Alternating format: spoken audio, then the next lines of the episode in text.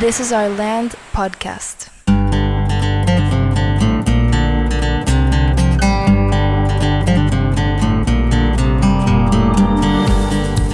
Esto es This is Our Land podcast. Yo soy Andreas y conmigo está Alejandro. Otra semana intensa en la escuela, muy divertida. Sí. Hicimos eh, en la semana, bueno, realmente fue a finales de la semana anterior que hicimos un proyecto muy padre. Eh, que los que nos están escuchando ya pueden entrar al Instagram de Land School, que es Land School MX, porque hicimos un proyecto con los estudiantes para mostrarles cómo se arma una campaña en redes sociales. Y Sí. platica un poco tú, porque tú fuiste ahí como que el, el que dirigiste en sí el proyecto. Sí, creo que fue una dinámica muy padre. Como parte de la, de la campaña de publicidad que hacemos a través de Instagram, cada mes cambiamos todo el contenido. Y decidimos invitar a los estudiantes para que sean parte de este proyecto.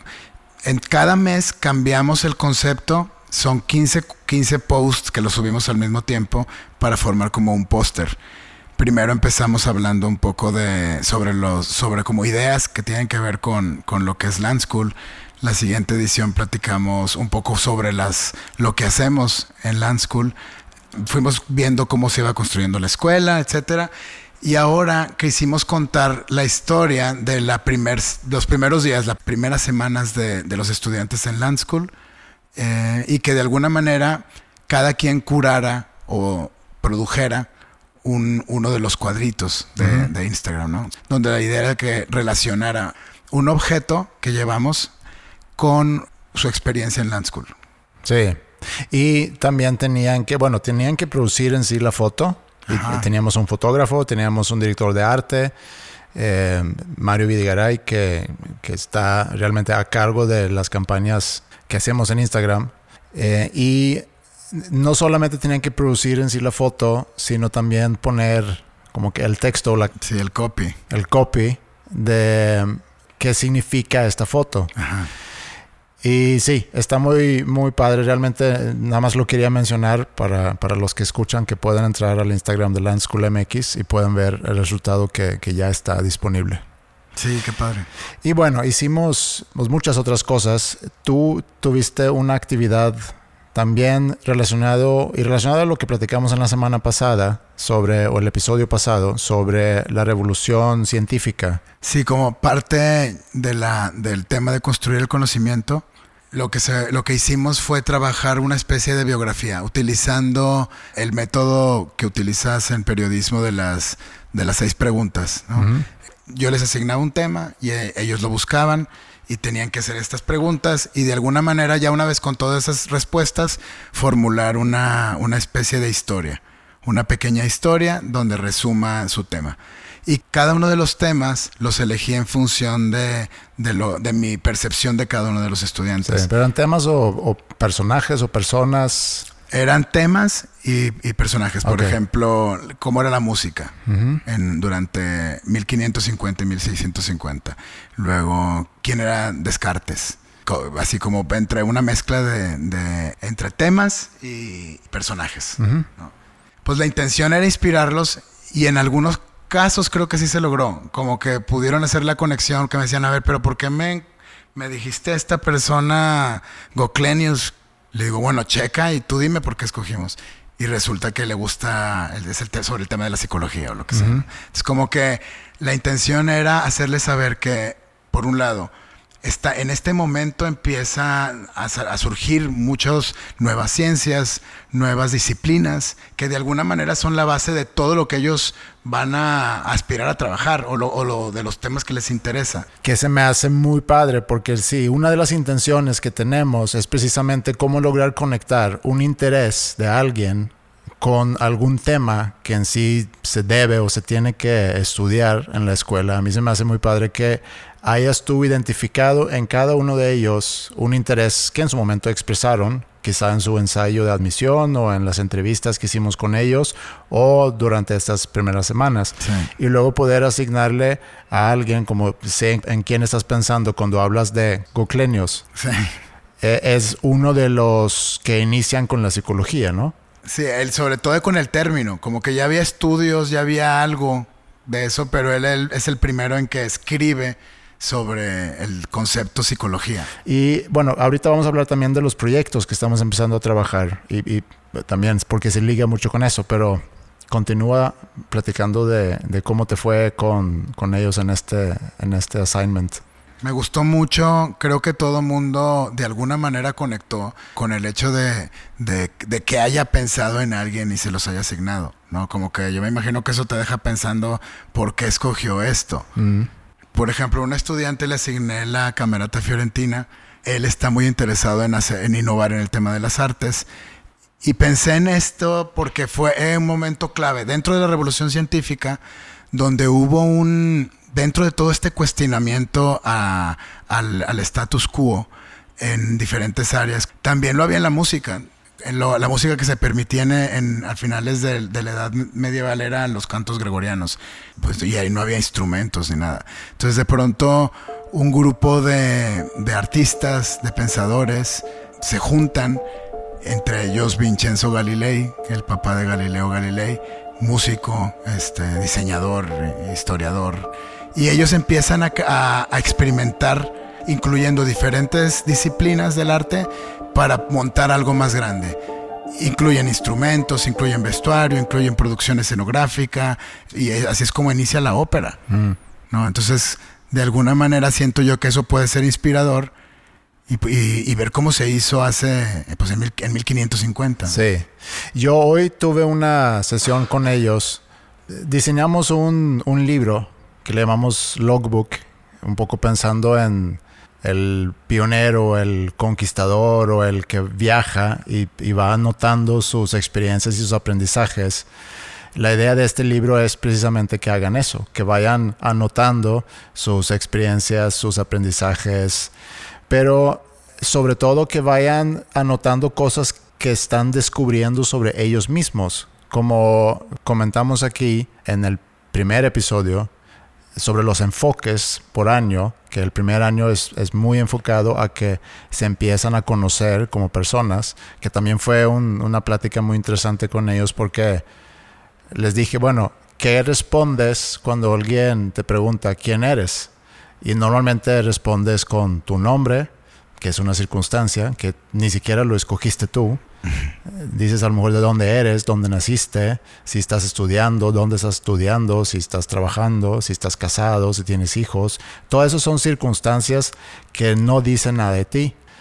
Que entonces necesitamos preguntarle a alguien o cómo le ayudamos a alguien para que nos cuente quién es. Sí. Y empezamos a hacer una lista. Pues a lo mejor, pues, ¿qué te interesa? ¿Qué te gusta? ¿Qué es lo que no te gusta? ¿Qué te mueve emocionalmente? ¿Qué te frustra? Y cuando empezaron a ver como los temas, pues fue más fácil sumar más preguntas a esa lista.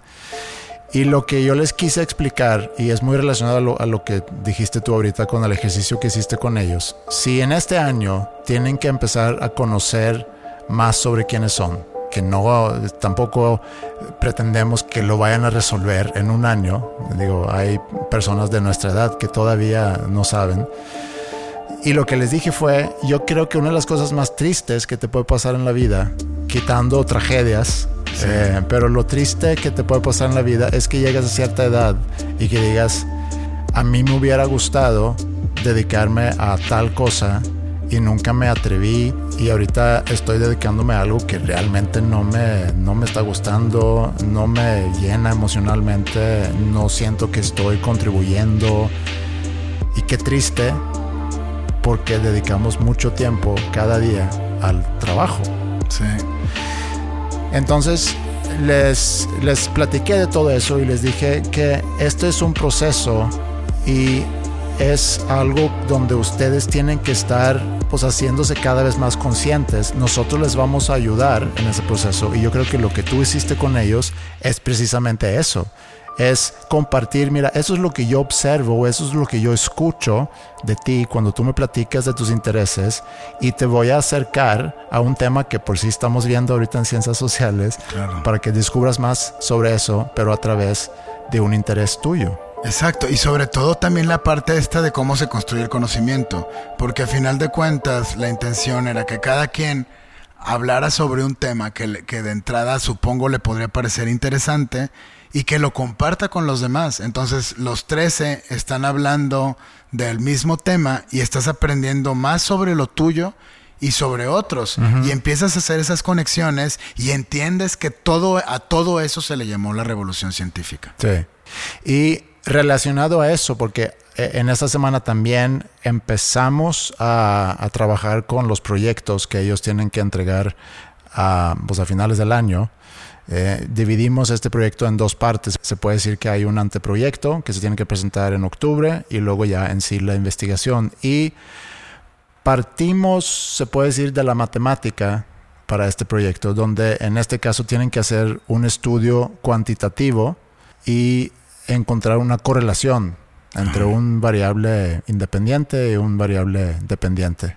Y nada más entender ese concepto, pues es el primer reto. Sí, claro. y, en eso están ahorita. Entonces, la actividad que tienen que realizar es, bueno, de, todo, de lo que a ti te interesa, qué te late investigar, pero tomando en cuenta que lo que vas a estudiar es una correlación.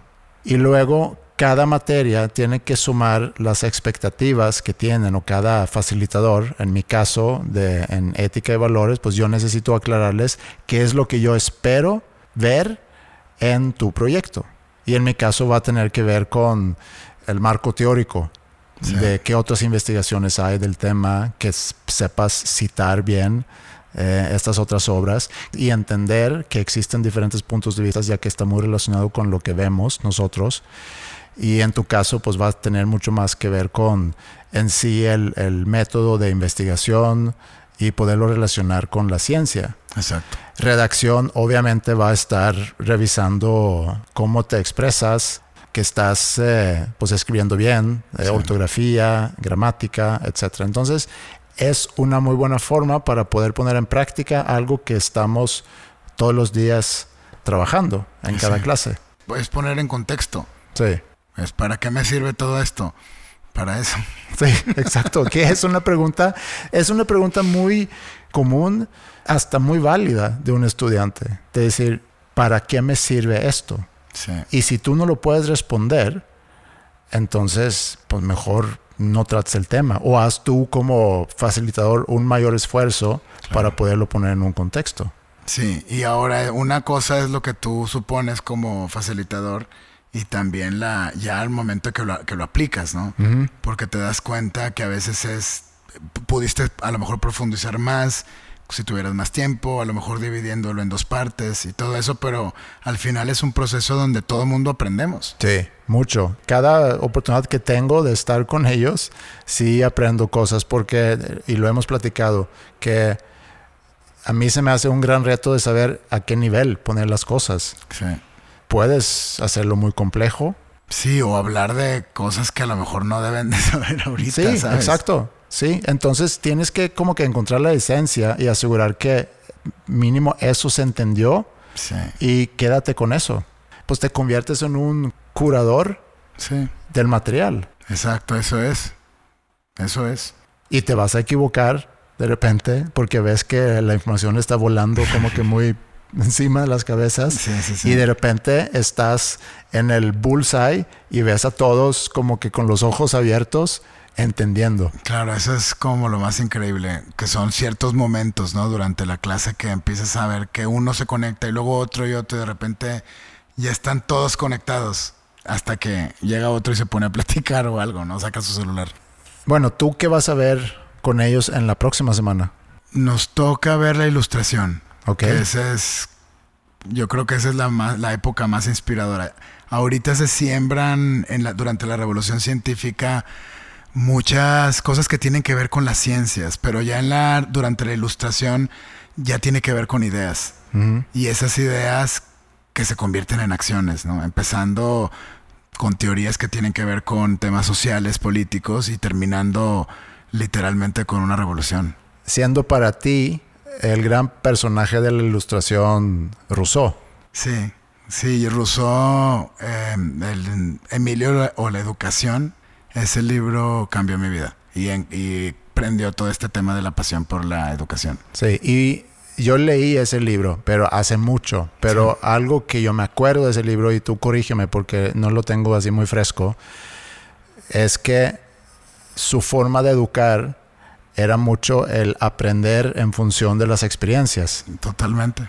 Tú ve, haz esto, equivócate y ojalá aprendas algo. Y me acuerdo mucho, y creo que es una escena en sí del libro, que rompe una ventana y tiene que dormir en ese cuarto. Ah, sí, claro, sí. El niño se enoja, avienta un juguete y rompe la ventana. Sí. Y él dice, pues tienes que dormir en este cuarto, va a ser frío porque la ventana está rota, pero es la consecuencia de tu acción. Exactamente, eso, es eso. bueno, está muy bien. Yo con ellos, y siempre se relacionan de alguna forma las cosas, yo voy a ver con ellos sobre juicios de valor. Muy bien. Sí, es un tema que para mí es, es muy importante y quizás sobre todo entender que existen diferentes juicios de valor y también entender que constantemente estamos emitiendo juicios de valor y que lo importante de eso es siempre fundamentar nuestros juicios con información válida. Está increíble. Sí, está bien padre. Va a ser una buena semana. Seguimos aprendiendo. Así es. Bueno, con eso podemos concluir este episodio y nos escuchamos en el próximo.